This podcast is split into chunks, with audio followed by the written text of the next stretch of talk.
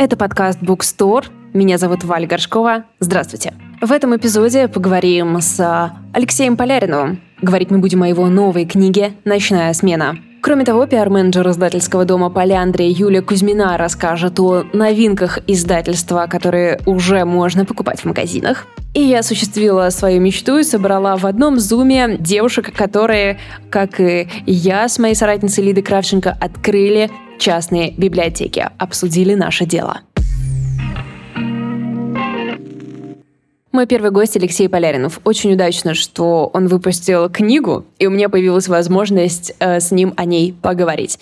Кроме книги мы еще обсудили очень много всего, и это мы сделали для нашего другого подкаста «Партнерский материал». В описании к этому эпизоду вы найдете ссылку на него. Там очень много очень полезных веселых, душеспасительных и тяжелых разговоров о том, через что мы проходим сейчас. Алексей рассказывает о том, что он читает, что он смотрит, делится кое-какими, кое-какими выводами. В буксторе мы обсудили исключительно его новую книгу «Ночная смена». К букстору присоединяется Алексей Поляринов, автор э, романов «Риф», «Центр тяжести», э, сборника эссе «Почти два килограмма слов» и нового сборника эссе «Ночная смена». Привет. Привет. Пожалуйста, своими словами, как ты сам а, рассказываешь, о чем сборник «Ночная смена», какие эссе туда вошли и как ты их объединил? Когда я думал о том, что мне делать со своим материалом, да, который я, очевидно, понимал, что я не вывожу, я подумал, что я могу обмануть систему и написать о том, что я не вывожу. Постмодернизм дает нам кое-какие привилегии. Я их чекнул и подумал, что вообще-то неплохая идея, и, кажется, кроме Борхеса так никто не делал. Я решил написать несколько эссе о книгах, которые я давно хотел написать, но понимал, что никогда этого не сделаю. Собственно, из этого выросла вся первая половина. Это рефлексия моя на тему того, как вообще пишутся книги и почему они не пишутся, и каким образом мы убиваем идеи. Я надеюсь, что это будет немножко терапевтическая книжка для тех, кто пытается писать и мучиться от перфекционизма. Она во многом ведь еще и о читательстве, о том, как книги читаются. Я знаю, что очень многие, конечно, очень тепло и восприняли два, почти два килограмма э, слов, потому что именно какой-то такой глубокий, приятный разговор о чтении он им подарил, как и список большое чтение. Расскажи, о каких книгах э, здесь ты рассказывал, кого ты читал и о ком писал в этом сборнике? В первую очередь, там, там если по порядку идти, то, то это мой, моя идея фикс, наверное, на всю жизнь – это Дон Кихот, которого я всем рекламирую и отсылки к которому делаю везде, где только можно. И шучу на эту тему, потому что мне всегда казалось, что у нас довольно плохо знают не только саму книгу, но и как бы контекст вокруг, вокруг нее. Мне хотелось э, этот контекст расширить и, опять же, вот в таком приземленном и простом стиле, не академическом, потому что ну, академических лекций про Сервантеса много.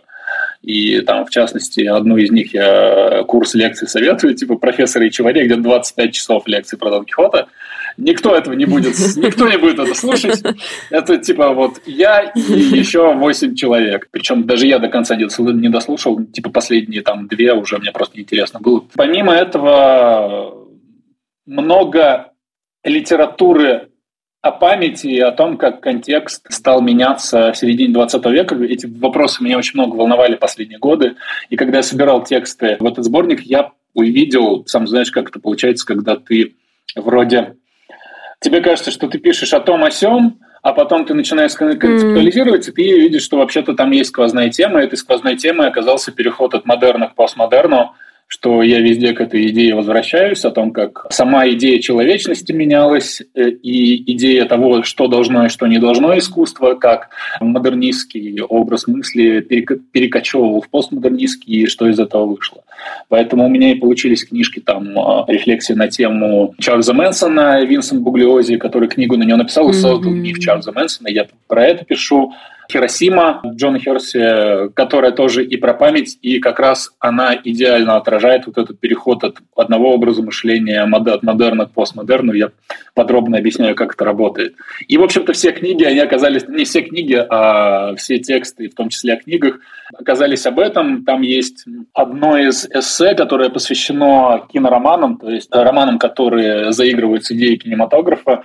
И я только в процессе понял, что это тоже про модерн и постмодерн. Только когда я начал их собирать, я такой, блин, а если их вот так расположить, они очень хорошо, то есть появляется сквозная тема. Это еще один очень интересный момент работы над эссе, над э, какой-то культурологической работы. Ты находишь что-то в процессе, Э, самое интересное для меня всегда в написании вот, культурологических текстов, э, когда вы их читаете, вы можете быть уверены, что когда я начинал этот текст, я понятия не имел, о чем он будет. Либо я думал, что он будет о совсем другом. Когда я начинал текст про э, Александра Волкова, всю эту историю волшебника страны Оз и угон нарратива Баума, это вообще про другое должно было быть. Первая глава – это рассказ о том, как я, в принципе, понял, что такое перевод, как я переводил – и там есть момент, когда я рассказываю про... Люди обнаружили, что перевод очень мало имеет общего с оригиналом. И вот это было в процессе, когда я пишу, подождите, подождите, есть же еще Волков. И это вот это как раз момент, когда я понял, о чем будет текст. То есть это даже не какое-то кокетство и не, не мое заигрывание с текстом. Когда вы это читаете, вы вместе со мной переживаете момент, когда я понял, о чем сейчас напишу. Это очень отрезвляющая и вообще сближающая честность, мне кажется, поэтому мы так так прикипели душой к тебе, потому что дистанцию ты таким образом между нами, ну, на свой страх и риск, конечно, сокращаешь. Болезненный, но, в общем, вопрос понятный, наверное. Раньше все спрашивали, как выпускать книгу в разгар пандемии, а теперь как вообще выпускать книгу после того, как весь мир просто дрожит от э, новых катастроф. Максимально общо сказала, ребят, простите, я прекрасно понимаю, что происходит.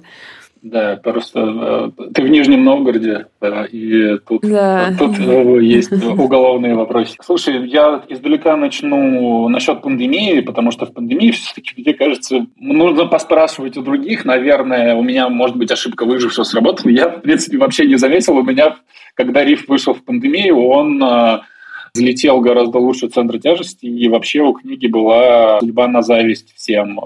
Абсолютно не на что жаловаться. В пандемию может быть, где-то mm-hmm. были какие-то задержки в типографиях на печати у кого-то. Я ничего не заметил. У меня, у меня презентации были просто в масках и тому подобное. А сейчас, mm-hmm. после 24-го, э, все совершенно иначе. Есть ощущение, что никаких презентаций – это вообще абсурд какой-то, что э, даже в соцсетях, когда я книга мне сказали, что она вышла, и я такой, а типа, насколько уместно, в принципе, писать в соцсетях, что у тебя вышла книга? И, в общем, я постарался написать такой пост, в котором э, не делал бы вид, что ничего не произошло. Э, просто как, как бы констатировать факт. Не, ну вот что поделать. Она просто была напечатана до 24 февраля. Mm-hmm. Mm-hmm. И э, во всем сейчас так, такое вот ощущение, ты постоянно ловишь себя на вопросе, насколько все уместно.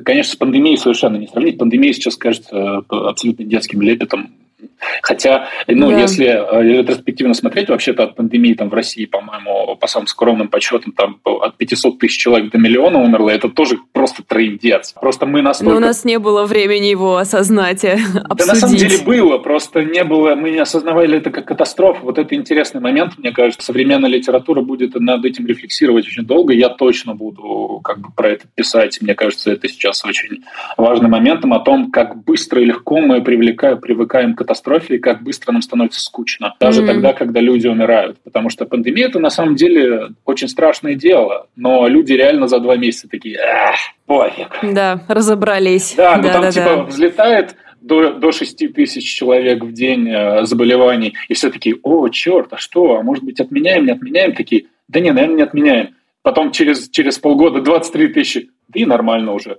Типа, а там вообще как бы это опасно для жизни для некоторых. И самое обидное для меня было, что люди для жизни, которых это было опасно, вели себя наиболее э, халатно mm-hmm. по отношению к собственному здоровью. Ты такой, я 34-летний, ну тогда 4-летний, сейчас 35-летний мужик, в общем-то, без патологий, а, привит, хожу в маске, вокруг меня какие-то mm-hmm, старики mm-hmm. едут без масок, я сижу, держусь за голову, да, вы да, сумасшедшие, да. что ли? А это тогда, да, а сейчас э, я пока не понимаю, как будет вообще функционировать э, литература, культура. Э, я не хочу бросаться в эту, знаешь, в пропасть идиотизма и размышлять про отмену русской культуры. Это просто самый тупой вопрос, да. который можно сейчас на который отвечать. Но говоря о том, как вообще выпускаются книги, Сейчас просто выпускаются книги, которые в прошлой жизни ушли в типографию, и как бы, в общем-то, ты больше ничего не сделаешь. вот они приехали, да. да. Этого как раз вопрос так получилось. Что будет дальше, понятия не имею. Честно говоря, часто ловишь себя как раз на мысли о том, да вообще-то пока что пофиг, что будет дальше. Новости такие, что абсолютно наплевать что будет и с русской культурой совсем. Сначала пусть закончится весь этот ад, а потом мы э, как бы будем на пожарище уже смотреть, что выжило, что восстанавливать. Э, это совершенно не важно. Еще сейчас книжка, которую мы в 2020-м с Сергеем Карповым перевели, это сборник Волоса, который наконец-то выйдет. Я не знаю, кому ага. не пофиг сейчас. А, опять же, будет момент, когда я буду делать пост про это просто потому, что, ну, ну, нужно, наверное, проинформировать людей, и мне ужасно неловко от этого, потому что я чувствую груз вины от того, что я вообще как бы занимаюсь какими-то другими делами, кроме того, как пытаюсь рефлексировать все говно, которое на нас свалилось. И на нас-то просто говно свалилось, а на кого-то бомбы, и ты такой...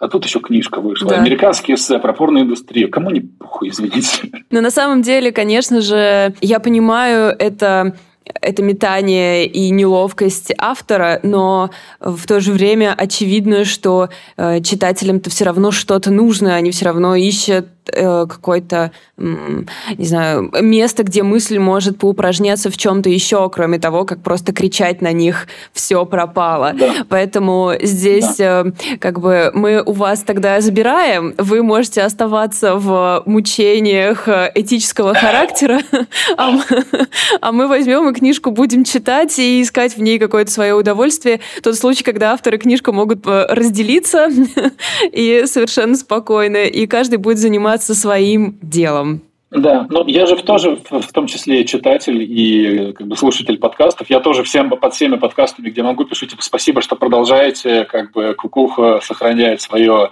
э, местонахождение часто благодаря тому, что есть mm-hmm. какое-то привычное что-то, в чем ты можешь спрятаться от, господи, фотографий, новостей, э, с спецоперационных действий с места спецоперационных действий. Хочу прямо на одну секунду остановиться на моменте. Ты сказал, что нет смысла обсуждать отмену русской культуры, что, безусловно, бред, но интересно, что культура, которая внутри России и для россиян, она будет продолжаться, и она, по идее, должна как-то работать с нами и с нашей реальностью продолжать, не имея в виду, чтобы прославиться за рубежом, да? Мы же тут тоже еще есть с нами, то можно тоже поговорить. И поэтому, как бы в этом смысле культура какая-то будет происходить, отменить ее у нас могут могут органы правопорядка. Вот единственный, какой может произойти неловкий момент. Как ты, будущее свое письмо в этом, уже начинал ли ты думать о том, как оно будет существовать в этой реальности? Да, конечно, ты много на, на эту тему рефлексируешь. А можно я каждый новый день новостей немножко отрезает от тебя оптимизм, которым ты пытаешься где-то зарядиться, потому что вот сейчас перед тем, как ты скинула мне ссылку на Zoom, я открыл новости, и там у Смирнова твит про то, что, сейчас я скажу, они вымарывают из учебников Украину. Ты понимаешь, что, наверное, в этом году уже все, что угодно может быть. У меня пока что философское э, к этому отношение. Я каждое утро встаю, я пишу немного романа и полностью в это погружен. Я хочу сделать так, чтобы этот роман был как раз про нас, про то, что мы чувствуем, и про то, что мы проживаем, и это пока все, что меня волнует. Типа, пока что mm. есть издатели, которые мне говорят, да, мы это напечатаем. Алексей, пишите. Mm-hmm, mm-hmm, и mm-hmm. я понимаю, что сейчас горизонт событий типа неделя максимум у, во всяком, ну, в культурном пространстве, да, что буквально завтра могут ввести какой-нибудь феерический закон на тему того, что патриотические книжки мы печатаем в первую очередь, а те, в которых плохо отзываются о России, во вторую или не печатаем. У меня, опять же, у меня к этому философское отношение, ну, выложу в интернет, наверное, не знаю. Мы что-нибудь придумаем, э, переведем, mm-hmm. мне придется перейти на английский. В любом случае, я постараюсь сделать так. Я, естественно, не хочу как-то отрываться от русскоязычного читателя, потому что это будет в некотором роде с моей стороны предательство. Люди, э, с которыми я разговариваю да, словами на бумаге последние, сколько, с 2018 5 лет, это, в общем-то, мои люди и мне с ними нужно продолжать разговаривать. Я буду продолжать разговаривать. Вот так пока, в общем, очень общо скажу. А насчет того, что будет в самой индустрии печати книг, прогнозов никаких нет, все издатели храбрятся. Да. Пока что мне говорят, что меня напечатают. Это, но это не точно.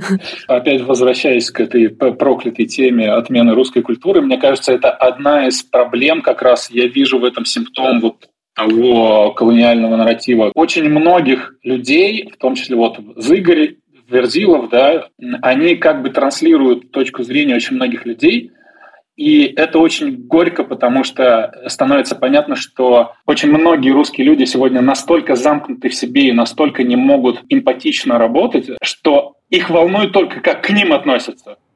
Mm-hmm. И. Ты, ты, ты хочешь просто схватить это, трясти за игры. Это не про тебя это не про вас. То, что происходит, не про вас. Просто идите нахуй, извините. А, хочется вот э, людям всегда так кричать, ну, особенно тем, там, кто прикрывается какими-то великими именами, еще что-то. Просто это не про вас. Мне кажется, каждый русский человек сейчас должен понять, что то, что происходит, не про него. Тогда, когда мы это осознаем, мы сможем двинуться дальше. Я очень надеюсь на то, что это действительно произойдет, и, и что мы это сделаем. В общем, только такими целями остается, остается какое-то будущее себе представлять, в котором очень много работы. Ну, в общем, бояться ее не будем. Большое спасибо, Алексей. Пусть роман ждет удач, по крайней мере, мы, читатели, будем ждать его точно. Спасибо. Пока. Уже когда мы закончили, Алексей очень хорошо сформулировал, что многие люди сейчас продолжают вести себя так, как будто бы они по-прежнему главные герои, в то время как им нужно понять, что они больше не главные герои, а второстепенные. Мне кажется, это очень точная формулировка, в общем, хороший совет и достаточно успокаивающий на самом деле. Если начать так смотреть на свою жизнь сейчас, уйти немножко в тень, действительно становится чуть легче обработать всю страшную входящую информацию. К букстору присоединяется Юлия Кузьмина, пиар-менеджер издательского дома «Поляндрия». «Поляндрия» выпускает детские книги, «Поляндрия No Age» выпускает взрослые книги. И я особенно рада, что Юлия участвует в буксторе сегодня, потому что «Поляндрия» — одно из тех издательств, которые очень сильно поддерживают нашу библиотеку в Нижнем Новгороде. А мы постоянно получаем их новинки бесплатно, и эти новинки всегда становятся хитами нашего фонда, Наши читатели их знают, их ждут и с удовольствием читают. Так что я рада, что Юлия рассказывает о новинках сегодня. Юля, Расскажи, какие в апреле у вас выходят книги? Начну с самой такой неоднозначной книги, которая, я думаю, что будет иметь большой отклик у наших читателей. Это книга датской писательницы Янни Тейлер «Ничто». Так. Она очень интересная личность, не только писательница и эссеистка, она очень много времени занималась правозащитной деятельностью, гуманитарной, ездила там по разным странам мира. А, и до сих пор, насколько я знаю, она занимается этой деятельностью, организует различные чтения, привлекает внимание к проблеме э, гендерного дисбаланса, репрезентации mm-hmm. женщин в органах ЕС, а, сотрудничает с самыми разными еженедельниками, газетами, просто некоторые немецкоязычные или датские, я боюсь произнести их неверно, но мне кажется, это не имеет большой роли. А, и, конечно же, книга «Ничто», она в своем роде особенная не только, скажем так, для автора, но и вообще для литературного мира, потому что она вышла в 2000 году. Сейчас у нас какой год мы все знаем прекрасно, 2022, только она добралась до России, при том, что во многих странах мира она выходила не прям следом за оригинальной версией в силу того, что вызвала очень большую острую полемику в обществе. В определенных странах мира, по-моему, в Норвегии ее запрещали. Вау. Во Франции все очень долго не могли найти издателя, и все никак не могли эту книгу довести до печати. Где-то просто ее запрещали на каком-то локальном уровне. Но в целом, конечно же, это не помешало какой-то мировой э, славе и движению этой книги и множество премий, которые она получала по мере того, как она выходила в разных странах. Сейчас она на более 20 языков переведена, по-моему, до 25 стран уже сейчас э, опубликовали ее, выпустили на своем родном языке. И вот, наконец-то, она добралась до России. Это эссеистика или э, в этот раз художественный текст? Это художественный текст, и э, на самом деле я когда думала о том, какова же жанровая специфика, к какому жанру мы можем отнести это произведение, а, вообще, наверное, ближе всего к аллегории, не зря сравнивают эту книгу с «Повелителем мух», mm. есть какая-то такая а, а, отчасти антиутопическая линия, потому что здесь э, герметичное повествование, которое замкнуто, я сейчас коснусь подробнее, ты поймешь почему. А, можно даже отнести это и к подростковому роману. То есть я бы сказала, что такая мультижанровая специфика присутствует. Наверное, это обусловлено самим содержанием данной книги. Она хоть и не слишком большая по объему, в ней, по-моему, 160 страниц или около того, а, но тем не менее там каждое слово на своем месте, она очень лаконичная, бьет на отмашь, и на самом деле там очень много шокирующего. А если без э, спойлеров, можешь немного объяснить, что там происходит? Конечно.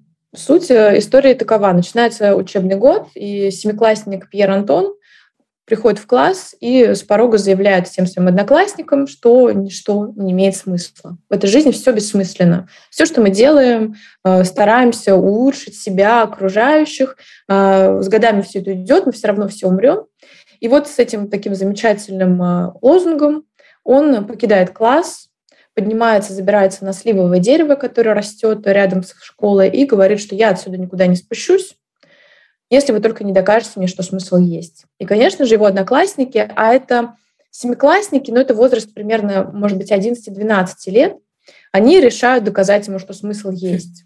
И для этого они придумывают самые разные истории, принося в определенное место, там есть такой небольшой ангар, а, по одному предмету, который каждому из этих детей особенно дорог.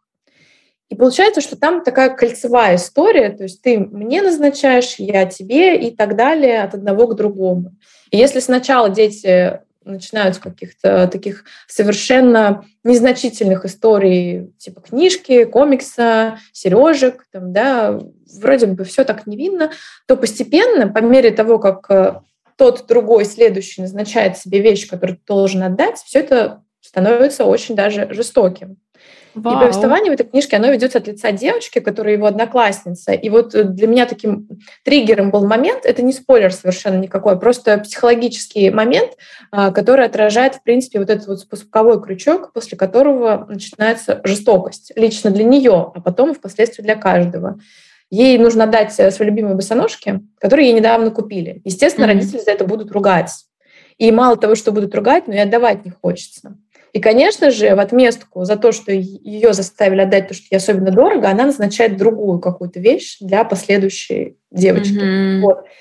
И когда ты знакомишься с этим произведением, ты начинаешь все больше и больше э, впадать в такой шок, если это можно так назвать, потому что все, что начиналось невинно с каких-то вот историй про бытовые предметы, приходит уже за границы дозволенного. Там появляются и костыли, там появляется и молельный коврик, понятное дело, что это тоже очень такой важный момент. Там появляется в какой-то момент э, любимый хомячок, mm. собака и даже девственность. То есть это как бы история о том, как все очень быстро сползает вот в такой вот хаос, злость и небытие под воздействием каких-то эмоций. нужно понимать, что это герои — это дети, да, но они считают себя уже взрослыми. То есть такой момент, да, вот когда начинается подростковое взросление, именно поэтому важен, на мой взгляд, в книге тот факт, что вместо того, чтобы разрешить эту ситуацию с помощью там, классного руководителя да. или обратившись к родителю, они пытаются устраивать вот это вот смыслоприношение своими силами. И что, конечно же, ну, понятное дело, мы можем осознать и оправдать с точки зрения каких-то их бытовых страхов. Вот. Но также есть и моменты, которые, например, показывает нам других героев этой книги, которые нам с виду кажутся такими в контакте с родителями, а потом под воздействием эмоций они закрываются и начинают mm-hmm. в ответ. Э, когда ты сказал, что вначале, что мальчик, значит, понял, что он потерял смысл в жизни, ему кажется, что все не имеет смысла, я подумала, что это будет одна из э, тех ваших книг, которые дают, э, знаешь, успокоение и надежду, но в мягкой форме ты меня направила в другую сторону. Очень интригующе, конечно. Скажи мне тогда про следующую книгу. Давай тогда продолжим про книгу «Дети всегда правы». Это известный для читателей Э, New Age э, автор Дельфина Девиган. У нас ранее выходило два ее романа. Это «Благодарность и преданность».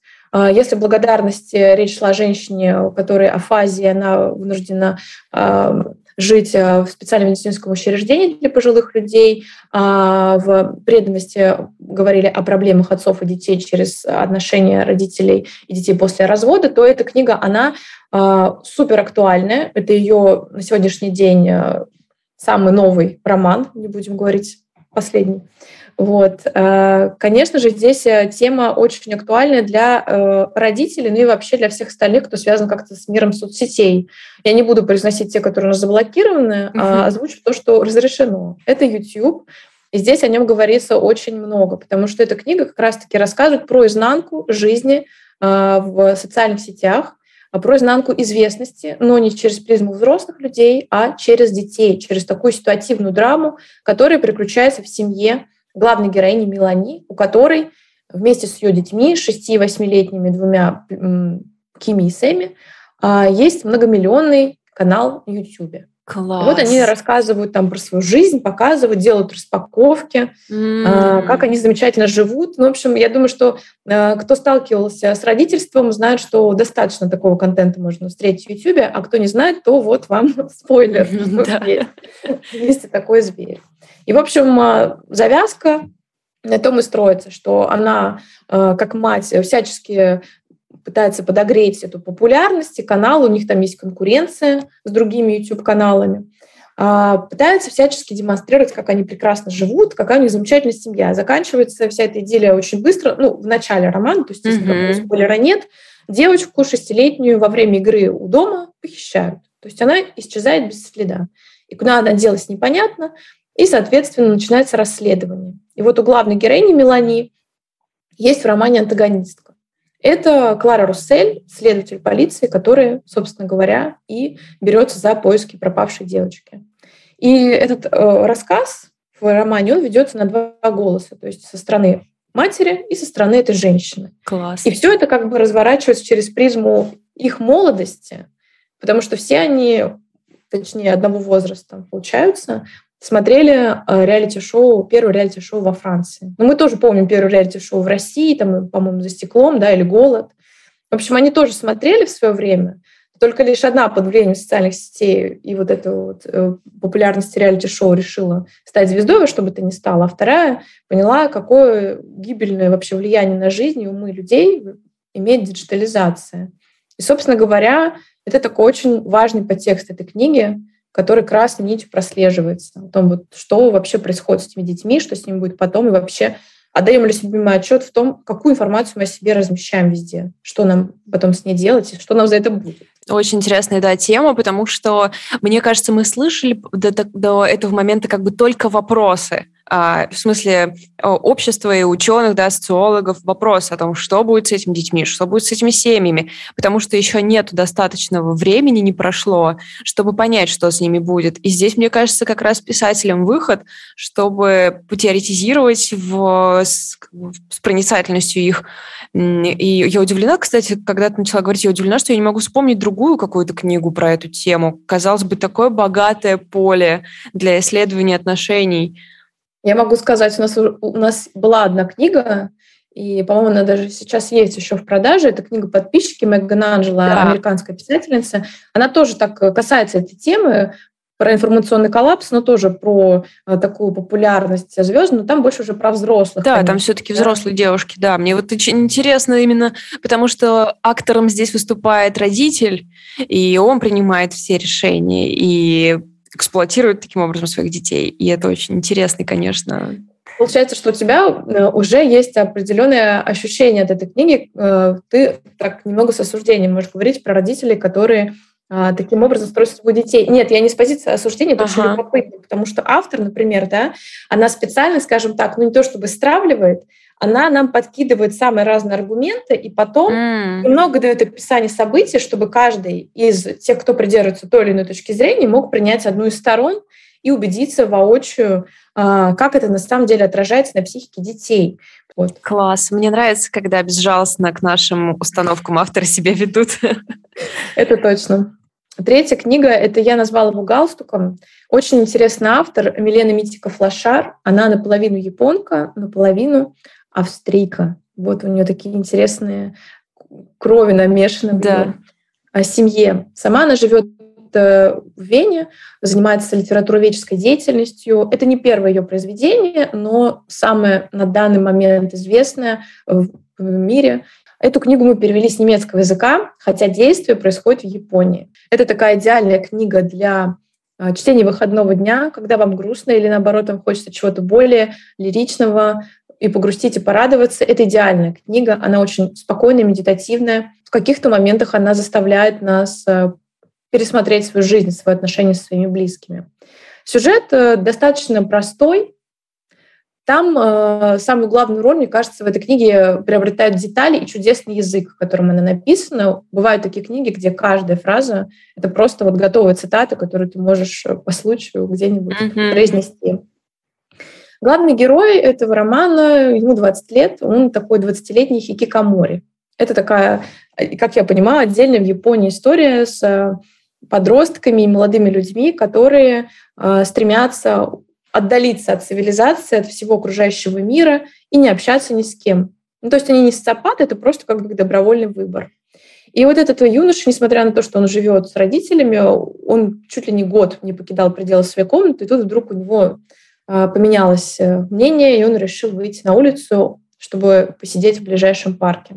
И вот в один из таких дней он там встречает а, пожилого мужчину, в офисном костюме, которого он так сначала окрестил саларименом, потому что на сленге, я так понимаю, это означает офисных сотрудников белых mm-hmm. а потом называет его на протяжении всего романа галстуком, потому что, когда они знакомятся, у него очень такой примечательный галстук, и, собственно говоря, общение будет простекать без имен, хотя имена, конечно же, у них есть в романе. Вот.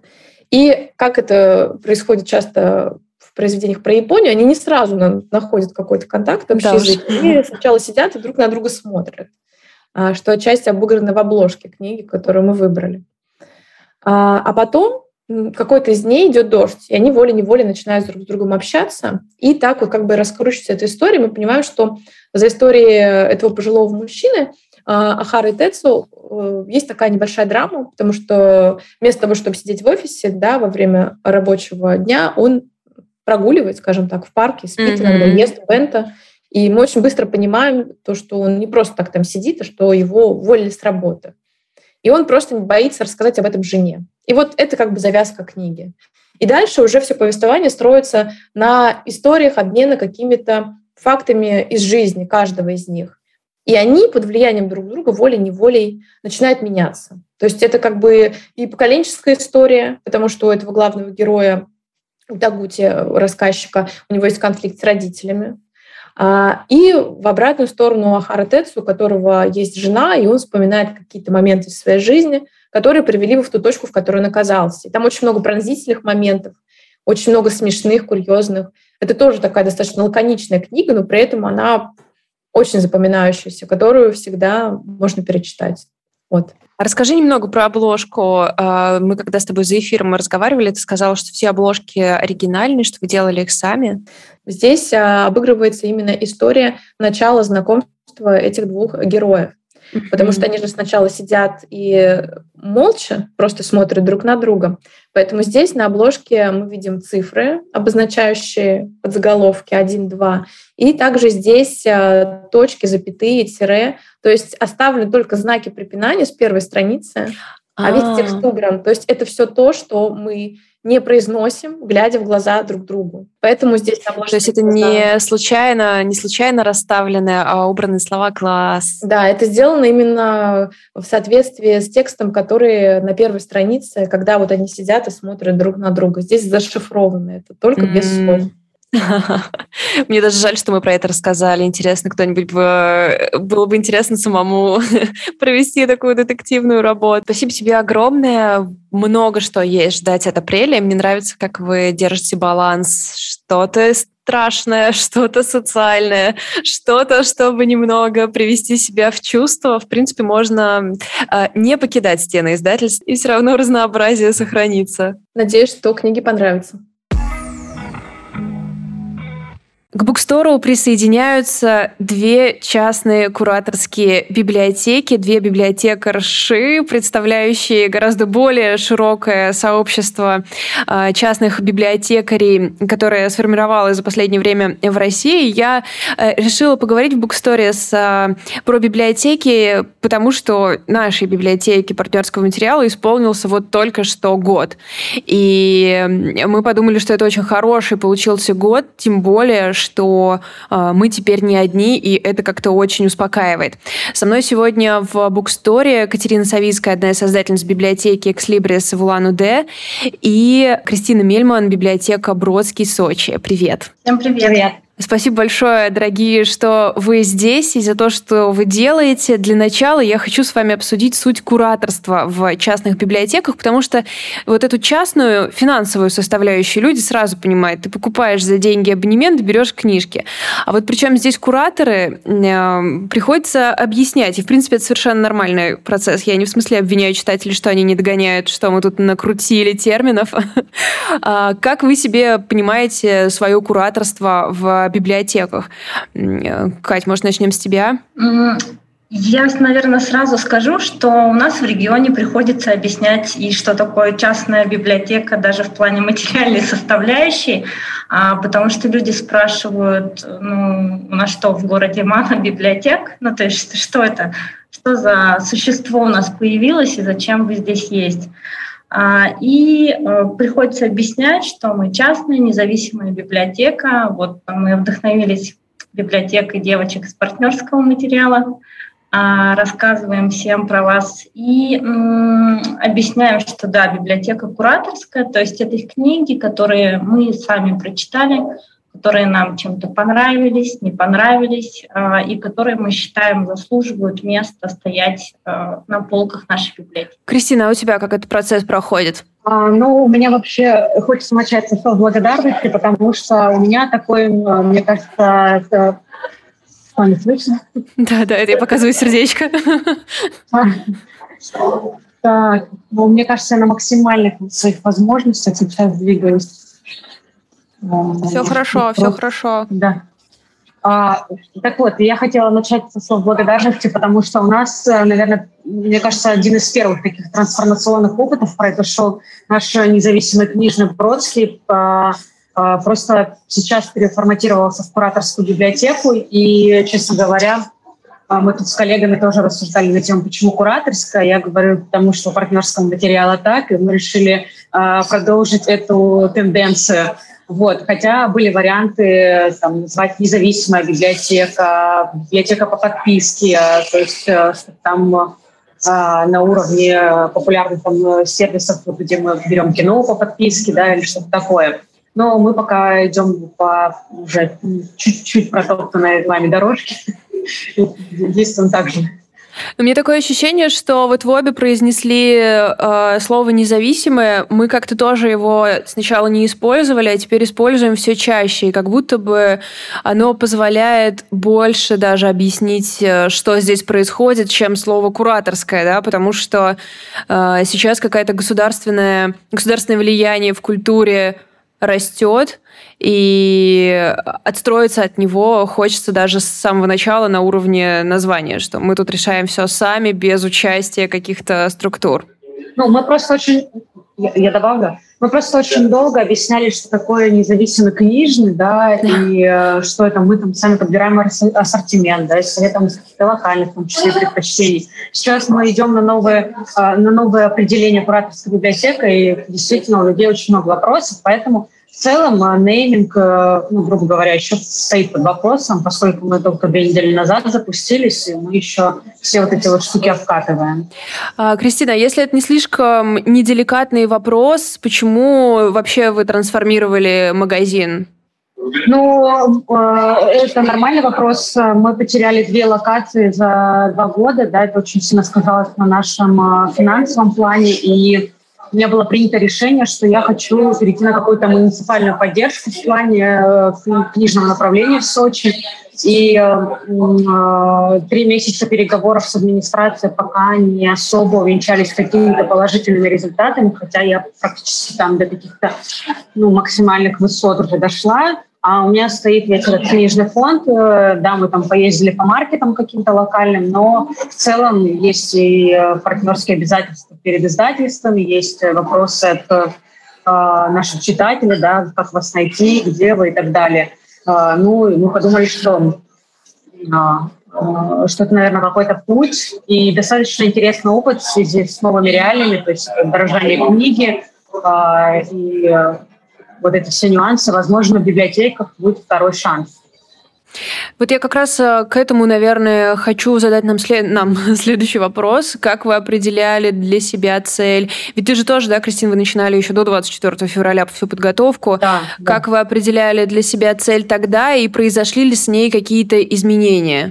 Ну, мы, если честно, до 24 февраля у нас э, был просто такой ну, такой план, может быть, да, одно из направлений, как э, социальная нагрузка, что-то такое, да.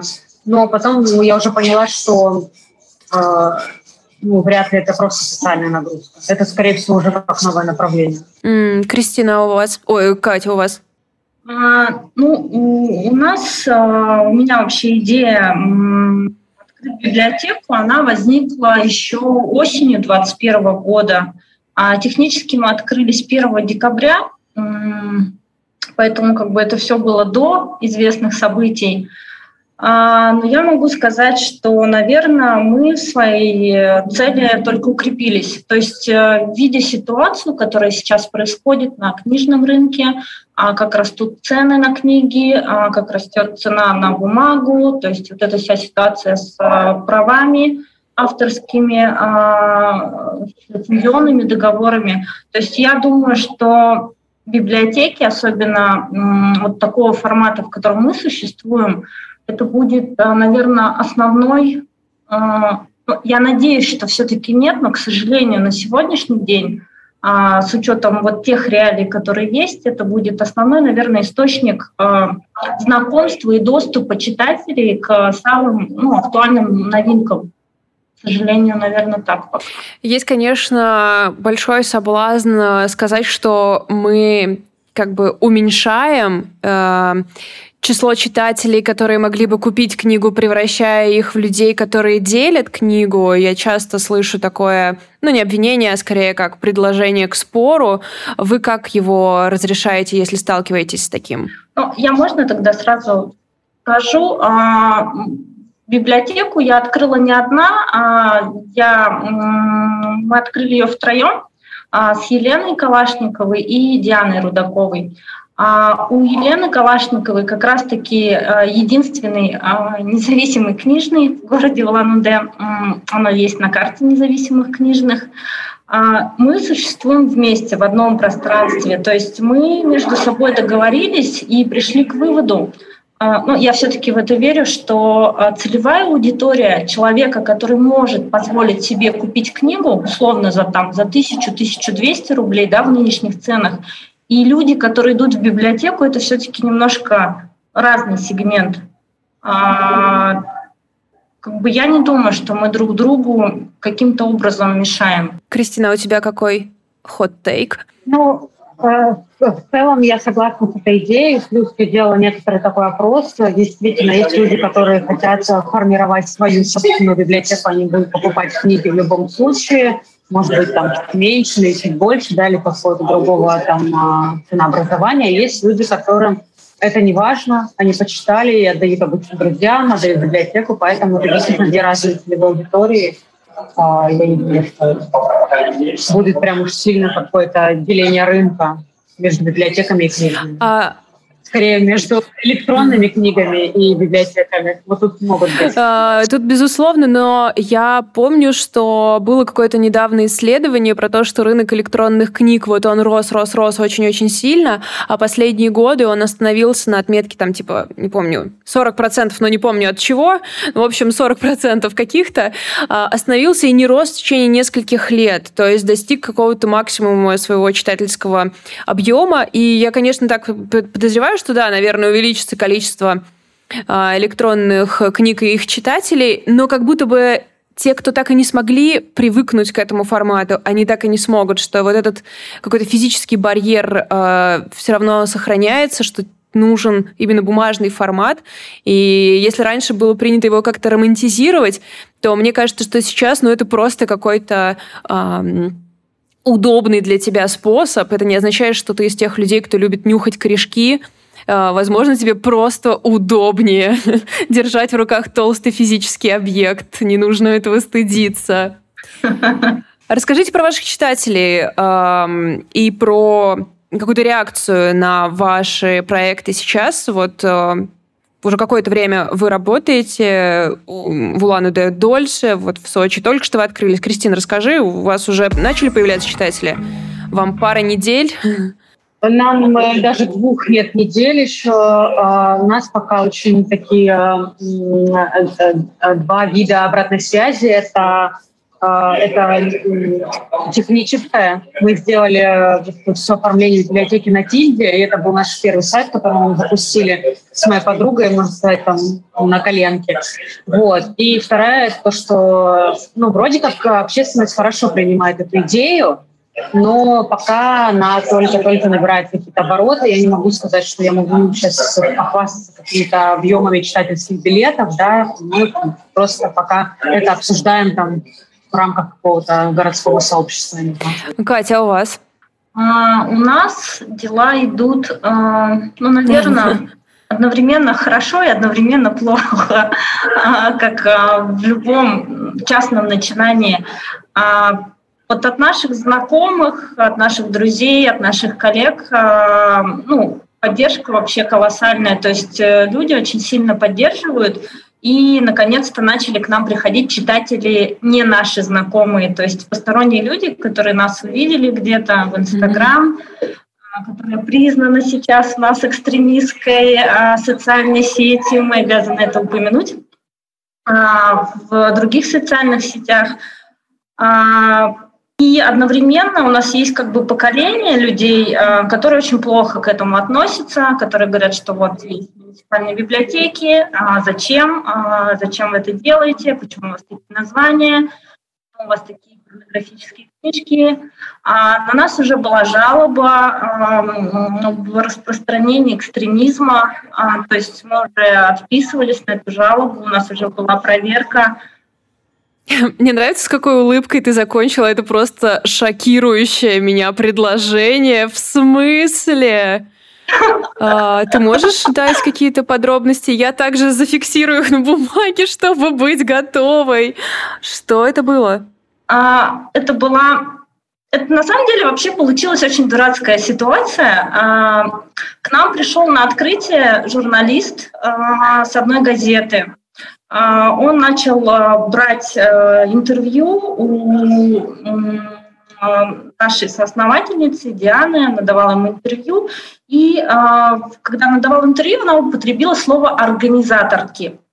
У нас регион достаточно тяжелый, то есть мы национальная республика, у нас здесь так достаточно все сложно. Он зацепился за это слово, начал спрашивать, вы феминистки, то есть это у вас профем библиотека, то есть и все пошло в эту сторону. В общем, через пару дней вышла газетная статья, что феминистки а, в Бурятии открыли библиотеку. Эту новость растиражировали все остальные газеты, а, телеканалы, радио. То есть она как снежный ком покатилась. Причем в тексте текст был нормальный. И нам начали писать э, гадости в социальных сетях, э, там в Дубльгиз отзывы писали, и вот, э, скажем так, патриархально настроенные люди, которые вот за скрепы, за вот это вот все, написали жалобу в наш Минкульт республики, что якобы мы пропагандируем там вот нездоровый образ жизни, мы против брака, мы там вот, э, нездоровые феминистки, у нас вся страшная литература, и вот нас и, надо и, закрыть. А, ну, вам легко удалось от нее отговориться, то есть не было каких-то больших проблем? А, ну, поскольку у нас нет запрещенной экстремистской литературы, то есть ничего такого страшного, а, ну, может быть, пока нам финансы не позволяют такую литературу прикупить, у нас достаточно пока м- стандартный набор книг, который встречается а, в книжных магазинах, в библиотеках. Во-первых, ну и самое смешное, что у нас у всех есть семьи, дети, и как бы мы не, не, в, не в ту сторону. Ну, мы написали ответ, и вроде бы с тех пор была тишина, так что ну, я надеюсь, что эта вся история как бы закончится, но мы получали отзывы читателей, а, абонентов некоторых, что а, многие мужчины, ну, которые могли бы стать нашими читателями, к нам а, теперь не пойдут потому что они уверены, что вот у нас действительно такая, такого уровня библиотека. То есть это уже нужно работать с каждым человеком, с каждым читателем, объяснять, что мы вот нормальные, мы адекватные, что мы вот за чтение просто... Хрупкое мужское эго может быть разрушено. Потрясающая эфира, мне кажется. Словом организаторки. А, да.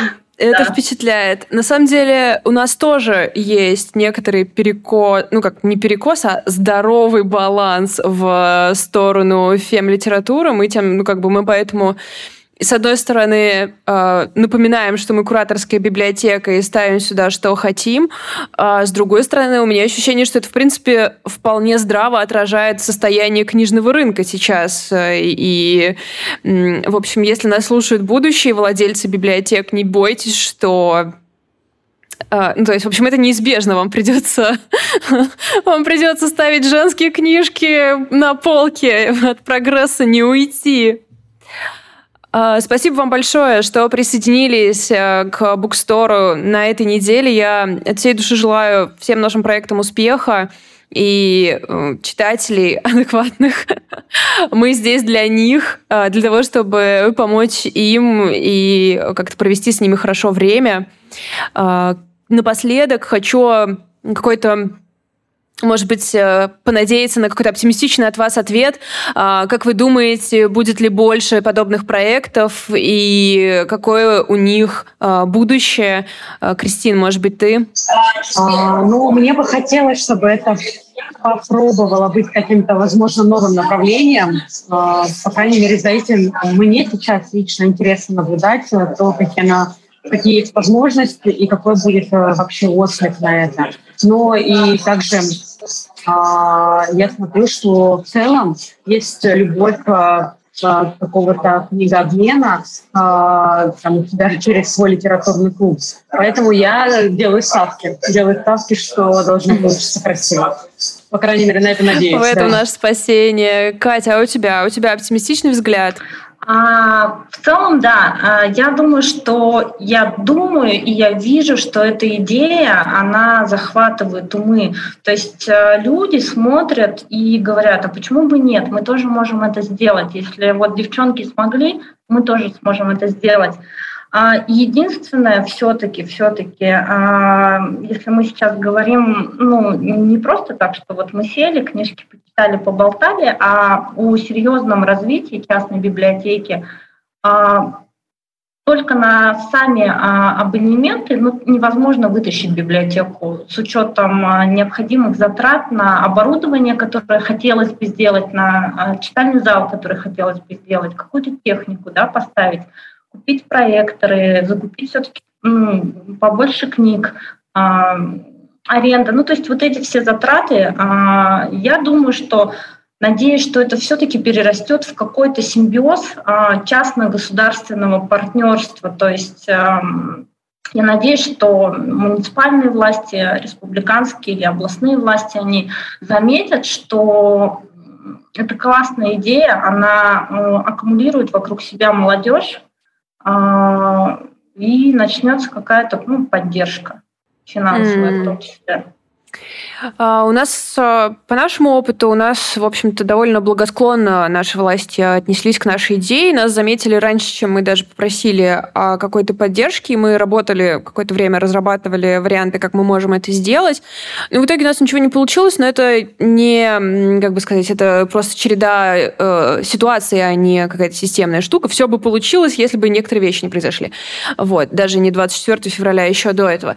Но сейчас, вы знаете, у меня лично э, настроение полностью зависит от читателей и не связываться с государственной машиной, потому что есть более ощущение большей свободы в этом. Ну, то есть понятно, что это тем самым нас эм, не перенесет в то, тот, э, тот прекрасный мир, где мы бы могли зарплату получать из частных библиотек.